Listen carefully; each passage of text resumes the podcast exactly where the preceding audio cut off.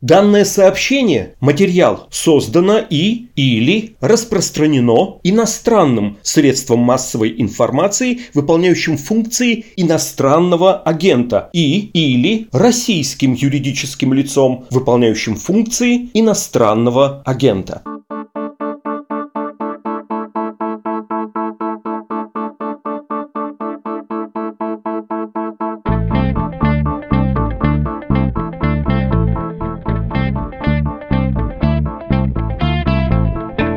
Здравствуйте, вы слушаете подкаст о новостях, которые долго остаются важными. Он называется «Что случилось?». Рискну начать с просьбы. Если вы еще не послушали подкаст о политике перцев и газы, сделайте это. У них вышел первый эпизод, в том числе на YouTube, с полноценной видеоверсией, которая неприлично красивая. И это отдельный, повторюсь, подкаст. Это больше не часть «Что случилось?». Пожелаем удачи, подпишемся, будем следить, наслаждаться. Ну, а в нашем сегодняшнем выпуске, собственно, «Что случилось?», мы поговорим с Владимиром Гельманом, кандидатом кандидатом политических наук, профессором университета Хельсинки и Европейского университета в Санкт-Петербурге, потому что в продаже есть его книга «Авторитарная Россия. Бегство от свободы» или «Почему у нас не приживается демократия».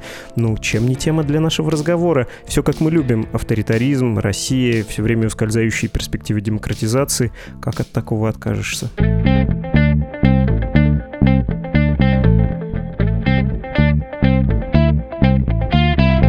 Владимир Яковлевич, здравствуйте. Добрый день. Пару лет назад у вас была книга о недостойном правлении, и про Россию там, конечно, много сказано. Ключевая мысль, что уровень развития страны, общества не соответствует качеству власти. Более того, недостойное правление встречается чаще, и оно больше похоже на норму. И несмотря на это, да, в России скорее больше ей подошла бы какая-то другая форма правления. Сейчас у вас труд с более прямолинейным, я бы сказал, более пессимистичным, безжалостным названием «Авторитарная Россия. Бегство от свободы или почему у нас не приживается демократия. Это, в общем, продолжение, да, вот этой мысли, вот этого разговора о недостойном правлении? Не совсем. В книге «Недостойное правление», которая вышла два года назад, речь шла о том, что в России чрезвычайно низкое качество государственного управления.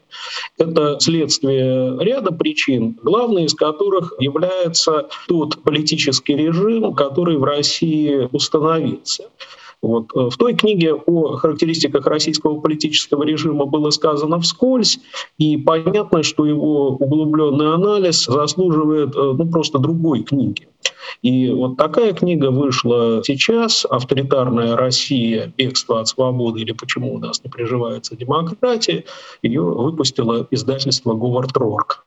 Вы там начинаете обова от яйца, что называется. Давайте тоже, наверное, вернемся в постсоветское и позднее советское время, когда началась трансформация, как это происходило, что там было важно, почему на это нужно смотреть, какие факторы оказывали влияние на демократизацию. И давайте, наверное, так же, как в вашем тексте, сначала про то, что способствовало, что было за то, что Россия демократизуется, как это случилось с другими странами Восточной Европы. Я исхожу из того, что демократия — это не норма, а скорее исключение. И все политики стремятся к максимизации власти. Это касается и России, и других государств. Просто у одних политиков получается захватить власть и удерживать ее в течение длительного времени, а у других нет. И во многих странах политики, в общем, не лучше и не хуже российских, они наталкиваются на серьезные ограничения своему стремлению максимизировать власть. Я рассматриваю несколько видов ограничений. Первое из них связано с неустранимым конфликтом элит, когда за власть борются несколько разных группировок, и ни одной из них не удается одержать полную победу над своими конкурентами. Второй источник сопротивления — это массовые общественные движения которые выступают за демократизацию. Демократизация в Европе в XIX – начале XX века проходила под очень сильным давлением рабочего и профсоюзного движения, которое выступало за расширение избирательных прав граждан и ставило барьеры на пути монополизации власти. Третий важный источник — это международное влияние со стороны демократических государств, которое может способствовать демократизации других стран. К такому влиянию, безусловно, можно отнести воздействие стран Западной Европы на Восточную Европу после краха коммунистических режимов. И четвертый важный источник демократизации — это идеология. И я привожу в книге пример, когда Михаил Горбачев, исходя из своих идеологических представлений о необходимости изменений советской системы, пошел на политические реформы, которые сыграли очень важную роль в демократизации страны, хотя не позволили Горбачеву сохранить свою власть. Вот если мы посмотрим на постсоветскую Россию, то ни одно из этих четырех условий не соблюдалось в достаточной мере. Да, были многочисленные конфликты элит, но все они завершались по принципу игры с нулевой суммы, когда одна сторона этих конфликтов полностью выигрывала, другая полностью проигрывала. Так происходило и в 1991 году, когда был конфликт между союзными российскими властями, и в 1993 году, когда был конфликт между российским президентом и парламентом, и в 1999-2000 годах, когда был конфликт разных группировок элит за ельцинское наследство. Соответственно, когда одна сторона полностью выигрывает, другая проигрывает, конечно, никакой демократизации речи не идет. Массовые общественные движения, в общем, играли относительно небольшую роль в постсоветской политике в России. Почему так происходило, эта тема для какой-то другой книги, но факт тот, что серьезных массовых протестных выступлений под политическими лозунгами, за исключением волны 2011-2012 годов, в России пока не наблюдалось, а с теми выступлениями, которые время от времени возникали, власти, в общем, научились справляться. Влияние Запада на Россию было и остается по сей день довольно незначительным. Нравится это кому-то или нет, но российская политическая жизнь главным образом определяется внутриполитическими, а не внешнеполитическими причинами. Ну и, наконец, идеологии, в общем, играли, играют маленькую роль после распада Советского Союза. Более того, опыт перестройки как раз научил постсоветских политиков, что во что-то верить просто опасно, надо быть циничными и прагматичными, легко менять свои декларации и не верить ни в какие идеи. Соответственно, что происходило? Происходила концентрация политической власти в руках правящей группы. И если в 1990-е годы такой концентрации препятствовали объективные причины, ну, прежде всего, длительный, тяжелый экономический спад, слабость российского государства после распада Советского Союза и низкий уровень поддержки властей российскими гражданами, то в 2000-е годы эти дефекты были преодолены, и российские руководители получили большие возможности для такого целенаправленного, систематического строительства авторитарных политических институтов, для реформирования партийной системы, избирательной системы, для выстраивания иерархии вертикали власти, для взятия под контроль средств массовой информации, неправительственных организаций, ну и так далее. И, собственно, то, что мы наблюдаем сейчас, это процесс консолидации авторитарного политического режима, который сталкивается с многочисленными вызовами и противоречиями, но, несмотря на них, российским руководителям удается удерживать власть, и они стараются, ну, говоря словами Дмитрия Пескова, зацементировать страну настолько долго, насколько это возможно. Если попробовать немножко расшифровать эти причины, почему не случилось никакой договоренности элит? Ну, то есть понятно, что когда ты побеждаешь парламент или парламент побеждает тебя, чего не было в настоящей истории, тут действительно это, по сути, гражданская война. Но можно же было договариваться с каким-то более широким спектром людей. В конце концов, в позднем Советском Союзе некоторая коллегиальность вообще-то присутствовала. Почему она так быстро и легко вымылась из э, политической реальности реальности 90-х? Почему люди, которые предпочитали до этого принимать решения вместе, все это было вот так вот взвешено? Почему их структура так быстро и легко упростилась до, ну, по сути, пирамиды, да, завязанной на первое лицо? Это произошло как будто вот весьма стихийно. Не то чтобы Ельцин там прям выстраивал такую систему. На самом деле ведь договоренности возникают не исходя из того, что вот есть какие-то хорошие люди, которые стремятся решать вопросы коллегиально. А исходя из того, что в одиночку, опираясь на вертикаль власти, проблемы решать не удается. Соответственно, если мы посмотрим на то, как возникали разного рода механизмы вот такого ограниченного управления в самых разных странах, то мы увидим, что им предшествовали очень долгие и тяжелые кризисы. Вот мы сегодня смотрим на Великобританию или на Францию, как на страны, где действительно сложились определенные компромиссы. Но в Англии переходу к парламентскому управлению предшествовали полвека тяжелой гражданской войны, реставрации, многочисленные кризисы. Во Франции период революции занял более 80 лет, прежде чем там установилась Третья Республика. И, конечно, было бы наивным ожидать, что Россия вдруг сама собой перейдет к такому механизму. Нет, не сложилось. И, как вы правильно отметили, в ситуации, когда можно полностью разгромить своих противников, конечно, никаких стимулов к компромиссам, к достижению договоренности, в общем, нет.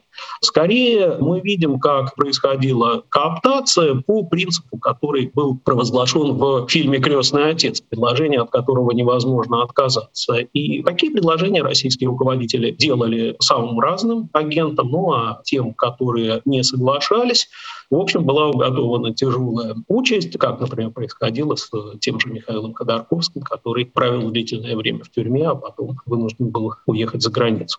Второй пункт — массовое движение. Вы там пишете в книге, и вы сейчас это сказали про то, что оно не имело решающей силы, и убедительно показываете на примере, например, шахтерского да, движения. Ну, кажется, его вы имеете в виду, что таким образом региональные бароны поддерживали вот этих работяг, стучащих касками по горбатому Горбатому мосту, чтобы выбить себе какие-то долги. Преференции — это был такой политический шаг. Но если отмотать немножко назад, такое ощущение, что в 80-е и 90-е был широкий, массово выражаемый демократический запрос, который потом, ну, он не растворился, но наступило огромное разочарование. Казалось, что все изменится очень легко, что в течение нескольких месяцев страна начнет жить совсем по-другому, и все случится как бы само собой. Это, я думаю, заблуждение разделяли в том числе руководители, в том числе Горбачев, да, что все станет отлично, и когда этого не случилось, настало разочарование. Но сначала же было массовое движение, нет? Или вы его тоже не склонны переоценивать? Массовые движения, которые в России и в других республиках тогдашнего Советского Союза были очень активны и заметны в перестройку, они функционировали не сами по себе. Важнейшим приводным механизмом были элиты, были те, кто на эти митинги протестные граждан выводил, те, кто выдвигал различного рода требования и, в общем, использовал численность протестующих как орудие в своей политической борьбе. В ситуации, когда у элит отпала необходимость массовой мобилизации, оказалось, что ресурсов для низовой самоорганизации у обычных граждан, даже стремящихся к изменениям в стране, в общем, не очень много. На локальном уровне, когда речь идет о защите там, сквера от строительства, граждане в состоянии самоорганизоваться, и, в общем, очень часто эти протесты оказываются вполне себе успешными. Но когда речь идет о каких-то мерах государственной политики, то здесь нету тех организаций, которые выступали бы координаторами этих протестных движений и настроений. В многих странах такую роль играли профсоюзные организации, различные рабочие движения, где-то религиозные организации. Ничего подобного в России нет. То есть тех организаций, которые могли бы взять роль на себя координаторов протеста в общенациональном масштабе, их не существовало на момент распада Советского Союза. Взяться новым было неоткуда. Лишь в конце 2010-х годов такую инициативу предпринял Алексей Навальный, который, надо отдать ему должное, приложил немало усилий, чтобы создать сеть. Ну, российское государство фактически эту сеть разгромило и делает все, чтобы какие-то новые формы самоорганизации не появились. А без таких организаций, как показывает опыт, какие-то организованные выступления, не разовые на эмоциональном подъеме, время от времени случаются протесты, а длительные, систематические организовать довольно тяжело. Поняли разницу между полумиллионным митингом в марте 91-го и движением «Солидарность» в Польше, например, которое было организовано не только массовые протесты, но и, в общем, структура, организация долговременная тут была. Еще два пункта у нас с вами осталось. Международное влияние и идеология. Я думаю, что мы с ними еще быстрее разберемся.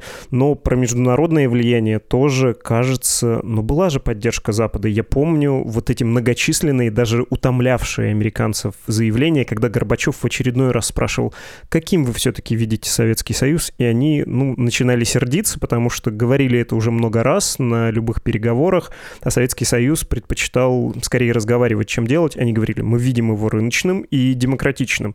Ну, была же поддержка со стороны Запада, была поддержка территориальной целостности, кстати говоря, Советского Союза.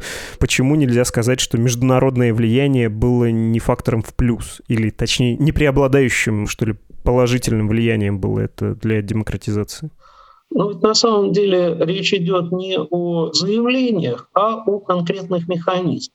Вот если мы посмотрим на то влияние, которое оказывал Европейский Союз на страны Восточной Европы в 1990-е, начале 2000-х годов, то мы увидим, что, с одной стороны, Европейский Союз немало ресурсов направлял на помощь этим странам, с другой стороны, было реальное условие присоединения к Евросоюзу, которое предполагало, в частности, довольно сильные реформы внутреннего законодательства стран Восточной Европы, выполнение определенных условий, и надо сказать, что и граждане этих стран, и элиты стран Восточной Европы были очень заинтересованы в присоединении к Евросоюзу и готовы были выполнять соответствующие условия.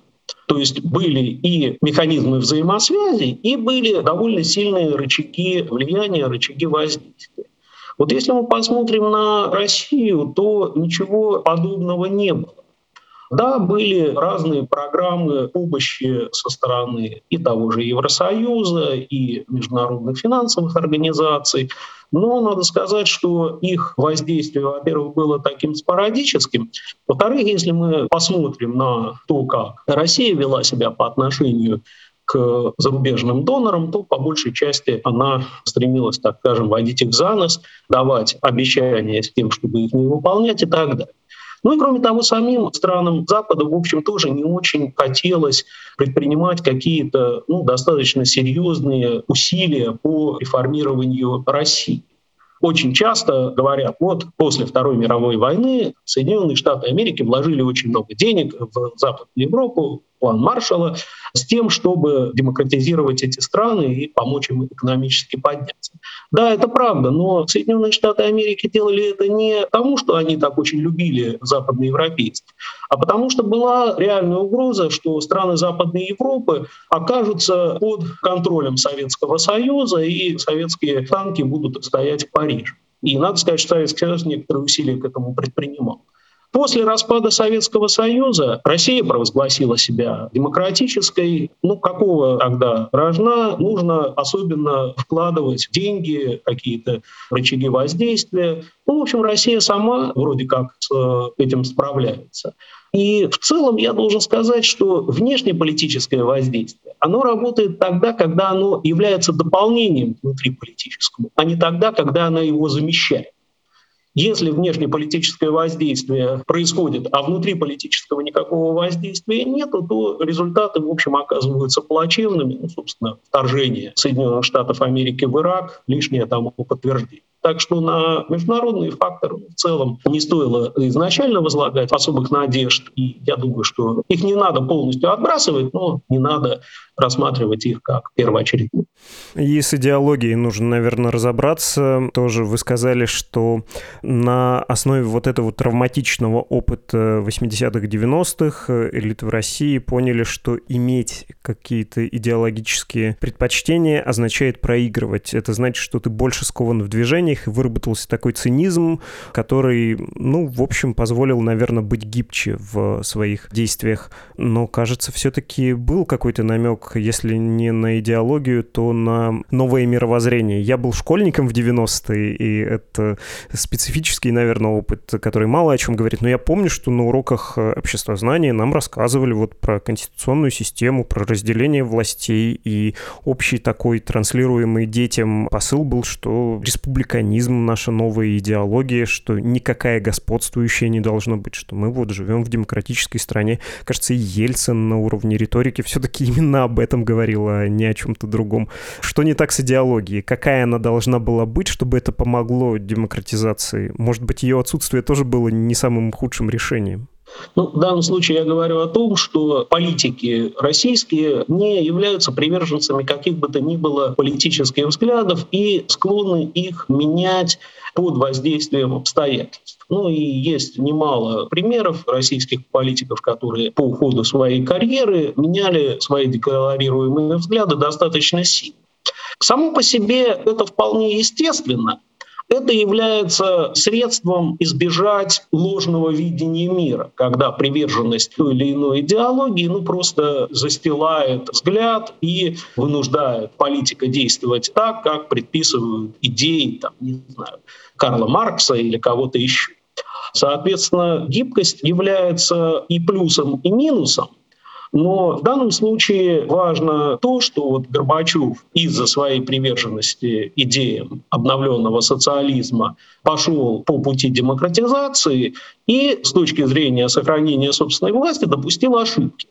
Российские политики из этого извлекли уроки, они ошибок больше не делают. Они склонны поступать предельно рационально, прагматично, взвешивать свои издержки и выгоды, и, в общем, это им помогает. Но оборотной стороной то, что они решают свои задачи, является то, что российские граждане от такого прагматизма оказываются теми, кто несет издержки. Если совсем широко посмотреть, в общем-то, в конце 80-х, начале 90-х в России случилось много чего важного. Только четыре основных больших процесса или даже кризис можно выделить, и все их э, страна прошла, мягко скажем, не блестяще. Первое — это, сухо говоря, утрата глобального внешнеполитического влияния на гигантском пространстве от Восточной Европы и до самых отдаленных э, уголков земного шара. Во-вторых, конечно, территориальный распад, и когда сепаратистские движения в СССР возобладали, кто-то скажет распад империи, но вообще это называется сепаратизмом, да, и главный сепаратист, кстати, тут были не прибалты, не грузины, а РСФСР с ее сравнительно свободно избранным лидером Ельциным.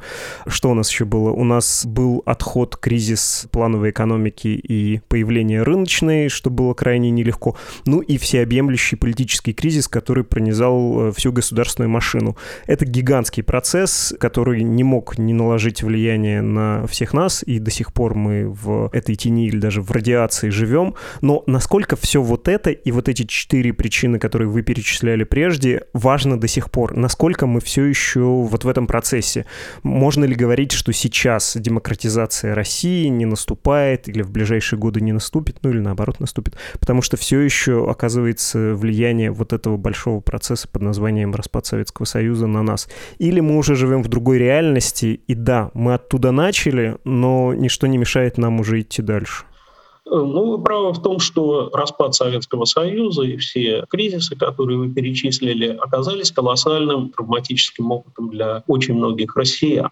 Более того, многочисленные кризисы, проходившие одновременно, создали очень тяжелые условия для принятия важнейших политических решений в 90-е годы, когда фактически российские политики выбрали в качестве приоритета рыночные реформы и, в общем, смогли их провести, хотя и с очень большими издержками, но при этом демократизация страны оказалась принесена в жертву, я об этом пишу в книге, и время для того, чтобы проводить демократические преобразования, оказалось упущено, а потом окно возможностей, которое открылось в период перестройки, оказалось закрыто.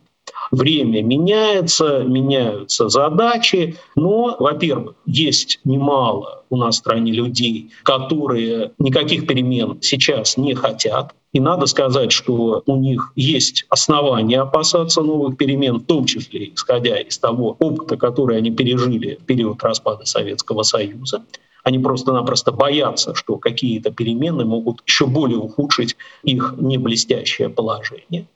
Во-вторых, российские правящие группы, безусловно, очень умело используют вот этот страх перед переменами. И когда они пугают, что вот если не статус-кво, то будет ужас, ужас, ужас, как в 1990-е годы, то эти опасения, в общем, находят довольно серьезный резонанс. И беда в том, что на самом деле, чем дальше перемены откладываешь, тем они будут еще более болезненными. И таким образом ситуация грозит уйти в такую дурную бесконечность. То есть, условно говоря, если зацементировав Россию, удастся отложить какие-то преобразования на долгие десятилетия, то рано или поздно эти преобразования начнутся ну, с гораздо более низкого старта, с более низкой точки отчета и будут, несомненно, куда более болезненными, чем то, что наша страна пережила в 90-е годы. Эта ситуация, я называю негативным равновесием, она представляет собой очень серьезную угрозу для будущего нашей страны, ну, вот власти пытаются эту угрозу всячески отложить, переложить на плечи будущих поколений. Вы сами сказали, что демократия — это скорее менее естественная, что ли, форма состояния власти вообще у большинства обществ на Земле. И, ну, правда, это нужно культивировать. Сорняки сами растут, а культурные растения и самоуправление — это долгопестуемая вещь, которой нужна какая-то благодатная почва. Почему мы вообще говорим о возможности демократизации и почему нам кажется, что 90-е были таким окном? Можно ли поставить строго академический вопрос иначе, что один авторитарный режим сменился другим? Да, был период ослабления одного, потом не оформился пока другой, и это нам показалось э, чем-то более свободным. Ну, государство было просто не до нас. Вы там у себя в книге пишете, что современный российский авторитаризм, основания для него появились в 90-е, в 2000-е они укрепились, а, собственно, в 2010-е произошла консолидация. Можно ли смотреть смотреть на историю последних 30 лет как на то, что и не было никакой возможности демократизации. Это все было эфемерно. Это просто один авторитарный строй сменился другим, более адаптивным. Ну, смотрите, в период с 1989 по 1991 год в Советском Союзе и в России проходят частично свободные выборы. Да, вот президентские выборы в России в 1991 году проводились из шести кандидатов, в условиях вполне реальной борьбы Борис Ельцин победил на этих выборах честно. Во всяком случае, его победу никто не оспаривал. В этот период в России возникают новые политические партии, различные общественные объединения, огромное количество независимых средств массовой информации. На самом деле сходные процессы примерно в это же время происходят и в странах Восточной Европы. Но страны Восточной Европы после свержения своих коммунистических режимов идут по пути демократизации дальше, формируют новые парламенты, принимают новые конституции, проводят регулярные свободные выборы, на которых меняются правительства.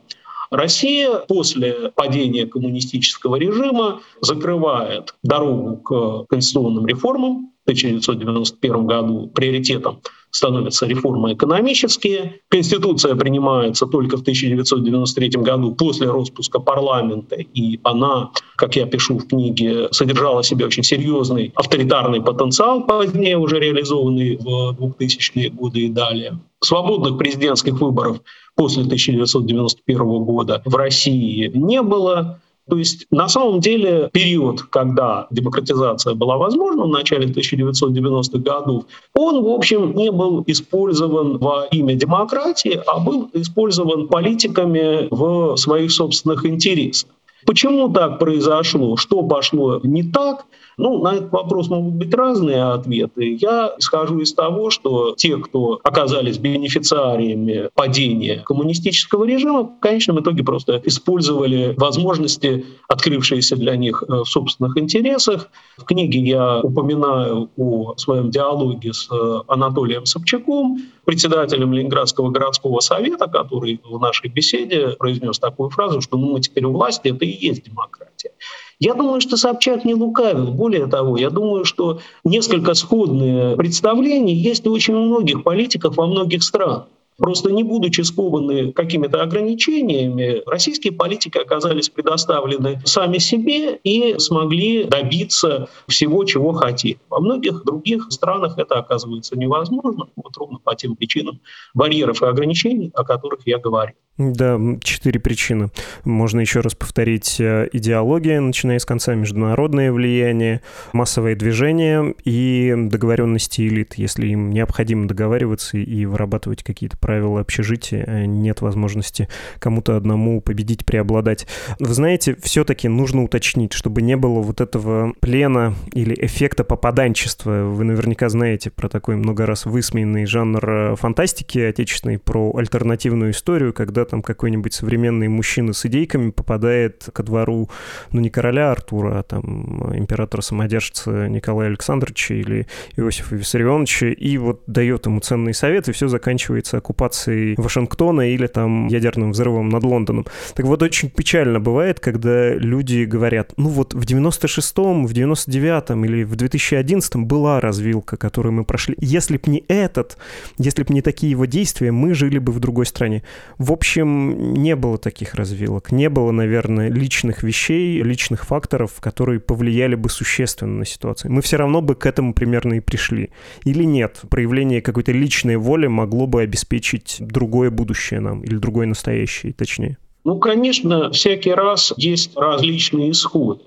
Различные исходы были возможны и в 1991 году, и в 1993, и в 1996, в самые разные критические моменты. Просто всякий раз на этих развилках решения принимались в пользу отхода от демократии, исходя из интересов тех политиков, которые в этот момент принимали ключевые решения. И, безусловно, это можно рассматривать как объяснительные механизмы на пути к авторитаризму, но вместе с тем в какие-то другие развилки, в какие-то другие моменты развитие событий может пойти совершенно в ином направлении, и примеров такого рода, опять же, в мировой истории более чем достаточно мы говорим о тех же Англии и Франции, как о сегодняшних демократиях. Но они же не сами по себе стали демократиями после длительных кризисов, войн и революций. А в каждый конкретный момент конкретные политики принимали те или иные решения, и в конечном итоге некоторые из этих решений оказывались в пользу демократии. Так что у такого фокуса на действиях агентов, на ключевых развилках истории есть не только такое представление о том, что вот в какой-то момент можно было повернуть ключик в другую сторону, и все пошло бы иначе. Нет. Этот фокус говорит о том, что будущее не предопределено, что мы не обречены навсегда быть авторитарной страной, и что от действий, которые предпринимают политики, рядовые граждане, в конечном итоге очень многое зависит. Давайте про современный авторитаризм поговорим немножко. У вас есть в этой книге замечание, что он все еще низкорепрессивный. Это ведь по-прежнему так, даже по итогам 2021 года, когда градус чуть-чуть вырос, но несущественно. Вы, глядя на него, что видите? Тенденцию к росту насилия, но тем не менее, на каком-то пороге это остановится или нет? Эта машина может эволюционировать в более жесткий механизм, который массово прибегает к репрессиям, репрессии становятся одним из основных методов его функционирования? Репрессии, безусловно, возросли, потому что снизилась роль других механизмов. Прежде всего, огромную роль в российской политике в 2000-е годы играли механизмы кооптации когда экономический рост с одной стороны и возможности предоставления благ конкретным политикам, чиновникам, бизнесменам позволяли включить в орбиту влияния режима самые разные группы. После 2008 года экономический рост России замедлился, начиная с 2014 года прекратился фактически рост реальных доходов, соответственно, возможности для кооптации стало намного меньше. На смену кооптации пришла пропаганда. Пропаганда играла колоссальную роль в российской политической жизни в 2010-е годы, особенно после присоединения Крыма. Но вот э, сейчас мы видим, что и эффективность пропаганды падает. Ну, отчасти потому, что меняется структура медиапотребления, все больше и больше граждан ищут информацию в интернете, который не подконтролен властям. Отчасти потому, что эффективность пропаганды на фоне стагнации реальных доходов, в общем, оказывается не очень большой. И тогда третий такой механизм политика страха становится все более и более значимым. И естественно, что власти все больше опираются на репрессии, а точнее на угрозы репрессий. Потому что на самом деле наказания, которые сыпятся на головы активистов, журналистов, они призваны не только покарать противников Кремля, но и, главное, продемонстрировать другим гражданам, которых намного больше, что если они будут себя плохо вести, то с ними могут поступить так, как с теми, кого признали иностранными агентами, а еще круче могут поступить так, как поступили, скажем, с Борисом Немцовым. И надо сказать, что угрозы наказаний, они, в общем, действуют, по крайней мере, в краткосрочной перспективе и могут сыграть определенную роль в том, что масштабы протестных действий будут существенно ниже. Но у репрессий есть оборотная сторона. Она связана с тем, что масштабные репрессии ведут к усилению репрессивного аппарата и тем самым наносят довольно сильный ущерб правящим группам. Ну, проще говоря, репрессии увеличивают риск того, что те, кто эти репрессии проводят, в какой-то момент времени захотят править сами и могут отстранить от власти тем, кто им дает указания эти репрессии проводить.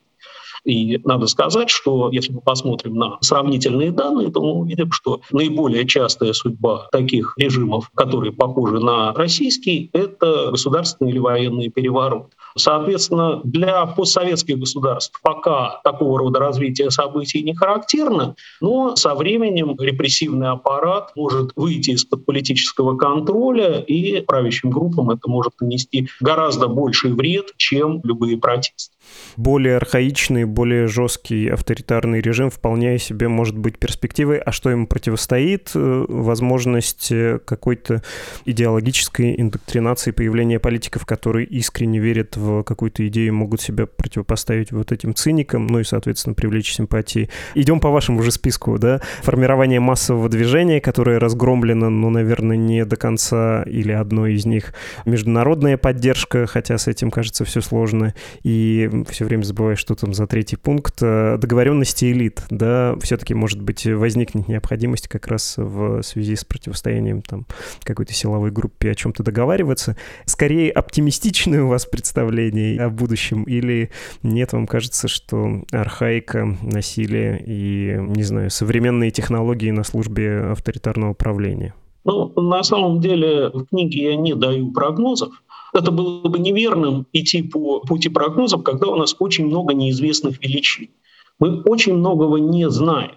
Мы не знаем, например, какова степень неуправляемости нашей страны, насколько она может быть устойчивой в ситуации глубоких и длительных кризисов связанных и с тем, что экономика у нас длительное время не растет, и с какими-то управленческими сбоями, даже пандемия, которая, в общем, оказалась таким внешним шоком, она унесла жизни огромного количества людей. Пока страна этого практически не заметила, ну, то есть понятно, что конкретные люди заметили уход из жизни своих родных и близких, а российские власти, в общем, на это никак не реагируют. Это не значит, что такого рода кризисы проходят безболезненно.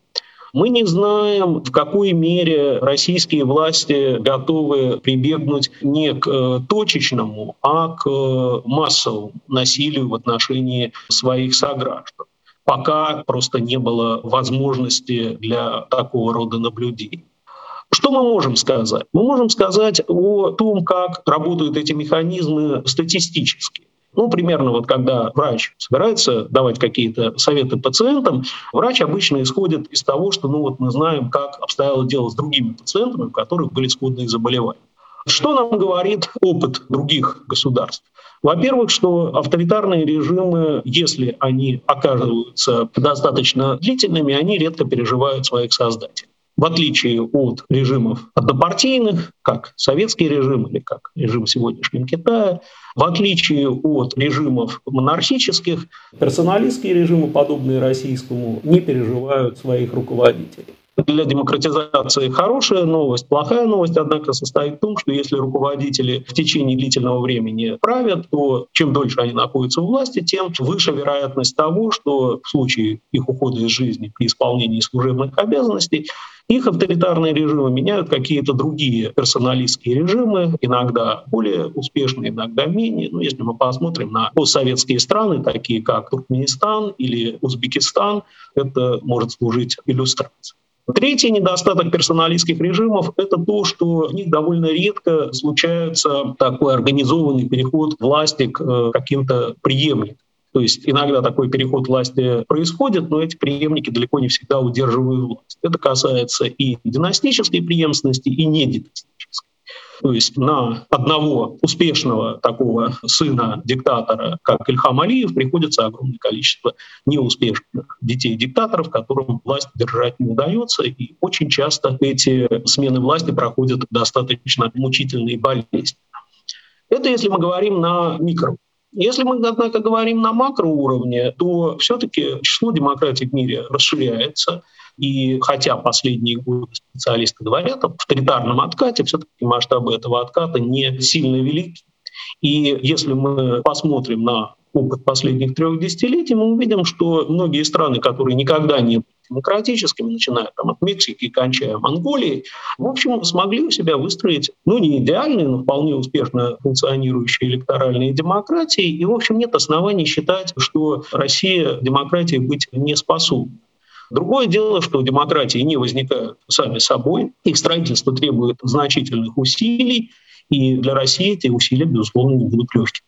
Понятно. Спасибо вам огромное. Всем советую почитать поступившую в продажу книгу. Она называется «Авторитарная Россия. Бегство от э, свободы или почему у нас не приживается демократия».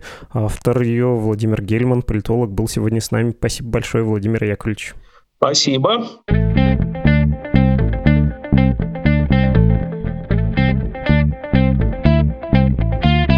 Вы слушали подкаст «Что случилось?» о новостях, которые долго остаются важными. Лайки, комментарии, колокольчики, бубенцы, тройки, все что угодно — это нужно. Если видите такое, нажимайте. Это все помогает подкасту лучше распространяться, большему количеству людей услышать нас, узнать что-то интересное, ну и, конечно, вдруг осознать, что они могут зайти на адрес support.meduza.io и оформить пожертвование для Медузы. Вдруг кто-то еще не знает. Кстати, есть еще один адрес — это e-mail подкаст собакамедуза.io. Он для ваших писем. Я с вами прощаюсь. До завтра. Всего хорошего.